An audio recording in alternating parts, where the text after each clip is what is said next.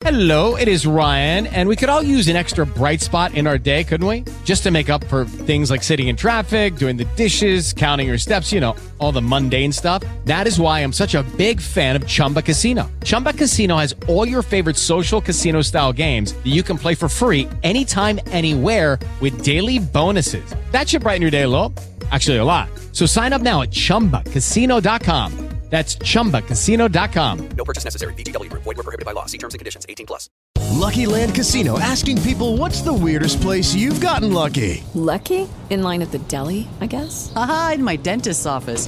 More than once, actually. Do I have to say? Yes, you do. In the car before my kids' PTA meeting. Really? Yes. Excuse me, what's the weirdest place you've gotten lucky? I never win and tell. Well, there you have it. You can get lucky anywhere playing at LuckyLandSlots.com. Play for free right now. Are you feeling lucky? No purchase necessary. Void where prohibited by law. 18 plus. Terms and conditions apply. See website for details. Nova Manhã. Economia que interessa. Com Vinícius Torres Freire. O Vinícius Torres Freire, que é jornalista, colunista de economia e política da Folha de São Paulo e colunista nosso de economia aqui no Nova Manhã. Hoje a gente conversa com o Vinícius Torres Freire sobre o, a questão. Não a, a gente está sem, sem o contato? Tudo bem? Já temos? É que está entrando uma, uma música é, ali no áudio do, do Vinícius. A gente vai, vai tentar resolver. O Vinícius o Vinícius vai falar com a gente sobre a questão do PIB, né? Semana passada a gente teve a divulgação do produto interno bruto é, do, do país e que cresceu mais do que o esperado, pode chegar até a 5% nesse ano, mas ao mesmo tempo em que o PIB parece que se, se recupera, o governo e o Congresso já falam em prorrogar auxílio emergencial, reorganizar a Bolsa Família, tem risco de apagão por aí, o desemprego não caiu.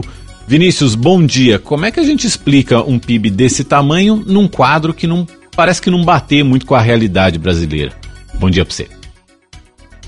Bom dia, Mauro. É o seguinte, é, tem primeiro essa história de o PIB está crescendo bastante e ninguém está vendo, né? As pessoas estão é, falando, olha, as pessoas não estão sentindo o PIB na rua. O PIB vai bem, mas o povo vai mal.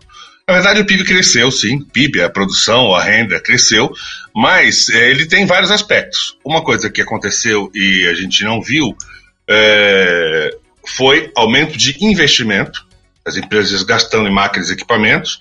Outra coisa foi aumento de estoques. As empresas, as indústrias principalmente, estavam com estoques vazios. Pararam de produzir na pandemia, pararam de comprar matéria-prima e ficaram com estoque vazio. A empresa empre...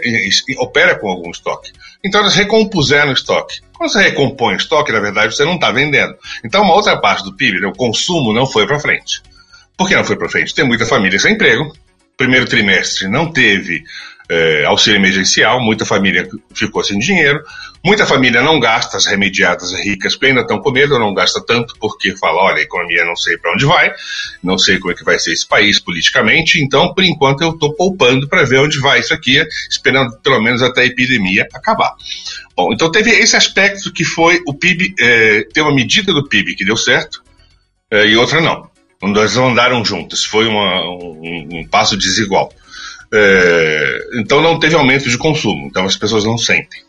Teve melhoria na agricultura, que está é, exportando muito, plantando muito, vendendo muito, muita soja, muito milho, agropecuária, né? muita carne. Foi bem, mas emprega pouca gente. Então isso é o, foi um resultado de PIB que foi um pouco diferente porque ele foi desigual demais entre suas partes. É, essa, é, essa, essa, é, essa é a grande sacada do PIB do primeiro trimestre. Ele é um PIB que não dá para ser sentido nas ruas. Mas vai, vai, é, vai ser eu... sentido, Vinícius? Você acha que, que, ele, que ele, em algum momento, ele vai se refletir em geração de emprego, em desenvolvimento? É, esse, esse momento vai chegar? Ou, ou, ou, ou, tem alguma ameaça de, de ficar por aqui? Teve esse, esse crescimento no primeiro trimestre, mas de repente não, não segue essa trajetória? É, é difícil prever futuro, principalmente o que vai acontecer ainda, mas é o seguinte: tem um problema, tem, uma, tem, uma, tem um aspecto que é, é houve criação de renda e houve criação de produção. Então essa renda foi para algum lugar, alguém recebeu essa renda, alguém não gastou ela, alguém precisa gastar para fazer com que o ciclo se complete. Então espera-se que, é, com o aumento do investimento, a economia se torne mais produtiva, esse aumento de investimento é, causou aumento de renda em algum outro setor da economia que vai gastar. Depende, então, de a economia voltar a se recuperar é, integralmente. Integralmente significa o setor de serviços entrando na dança. Isso significa a epidemia diminuindo de intensidade. Isso está acontecendo aos poucos, aliás, de maneira um pouco responsável, mas está, e tende a acontecer com a vacinação. Mesmo lerda, em algum momento vai ter mais gente, vai ter gente vacinada o suficiente para a economia andar um pouquinho. Agora, claro que se a gente demorar demais a vacinação e propiciar a, a, a, volta de um. A volta não, propiciar a criação de um, uma cepa, uma variante assassina do vírus, ou algum outro tipo de surto grave, que a gente chama de ondas, isso tudo atrasa. Mas, na média, assim, na perspectiva média, as coisas vão voltando ao normal até o final do ano. Num ritmo muito ruim, né? Porque a economia brasileira está com outros problemas, ela já estava com problemas em 2019, mas vai voltando. E a gente recupera, pelo menos, né, se a gente tiver a perspectiva dessa, da, dessa média de recuperação da vacinação, da volta dos serviços e nenhum outro desastre, a gente volta onde a gente estava em 2019, 2019, no final de 2021. Esse ano vai ser de, na melhor das hipóteses, recuperação. Então a gente vai sair de um, um tombo de 4 degraus para voltar onde a gente estava, mas a gente não vai evoluir em relação a 2019. Então é assim, é, a gente não vai ter um milagre de crescimento, uhum. a gente vai ter uma recuperação razoável. E, e, que papel que vai ter? Porque a gente já sabe que vai ter ou prorrogação do auxílio emergencial, o governo está trabalhando numa ampliação do Bolsa Família, é, isso vai sair. O governo vai dar um jeito disso sair, até porque interessa eleitor, eleitoralmente também para o ano que vem. Uh, que papel que esses programas sociais podem ter nesse, nessa retomada da economia e eu queria botar nesse pacote também o risco de apagão que entrou na conta agora a partir da, de, desse último mês. É, é, esses dois fatores, o que, que pesam no, numa retomada ou, ou puxando um pouco o freio do, do PIB? Olha, o, auxílio, na verdade, é um sinal de que a necessidade de uma nova rodada de auxílio é um sinal de que a gente não está bem. Na verdade, o Brasil está sempre precisando de algum auxílio, mesmo se não tivesse tido epidemia. Mas o fato de que precise muito, ainda mais, de auxílio, quer dizer que a gente não tem emprego suficiente e que a economia vai demorar muito para criar emprego. É uma economia que é, perdeu muito emprego no setor que emprega mais o pobre, que é serviços, e é uma economia que pode ter mudado tecnicamente tanto, ter uma evolução técnica tamanha, que dispensa trabalho. O fato de haver home office é um exemplo mais comum disso. Mas existem outras características da economia que mudaram muito. As, as empresas precisaram é, fazer adaptações, correr com adaptações que demoraria anos para fazer. Fizeram e agora talvez poupem mão de obra. Bom, então é uma economia que precisa de mais ajuda porque vai ter menos emprego. Agora, se tiver ajuda, ajuda o crescimento também mas só que ela não pode ser eterna, é, a gente precisa resolver esse problema, mas é, se tiver mais ajuda, a economia vai andar um pouco mais.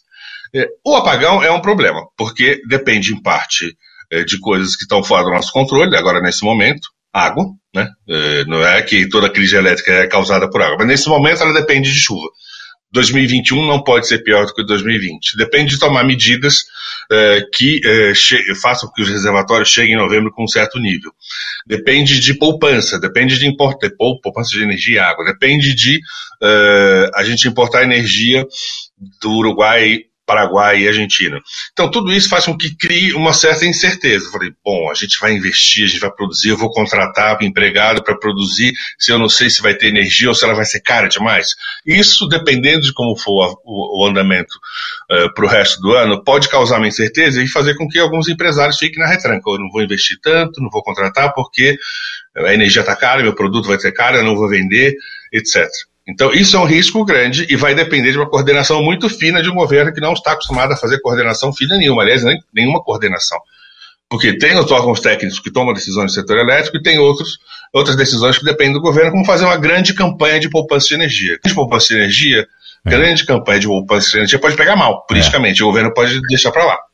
Então, esses são os, esses são os riscos. O, esse é um dos principais riscos, né? De, de faltar energia ou de ter um temor muito grande de que vai faltar energia. Por hora dá para controlar. Se tiver governo, a gente controla. Mas o governo precisa explicitar isso, chegar para as pessoas e, e dizer: olha, não tem água, não tem luz, vamos poupar que a gente é, garante um suprimento pelo menos até novembro, dezembro, quando começa, espera essa estação de chuvas de novo. E a gente segue acompanhando e o Vinícius sempre trazendo para a gente análise econômica aqui no Nova Manhã. Vinícius, obrigado por hoje, boa terça, boa semana, até mais.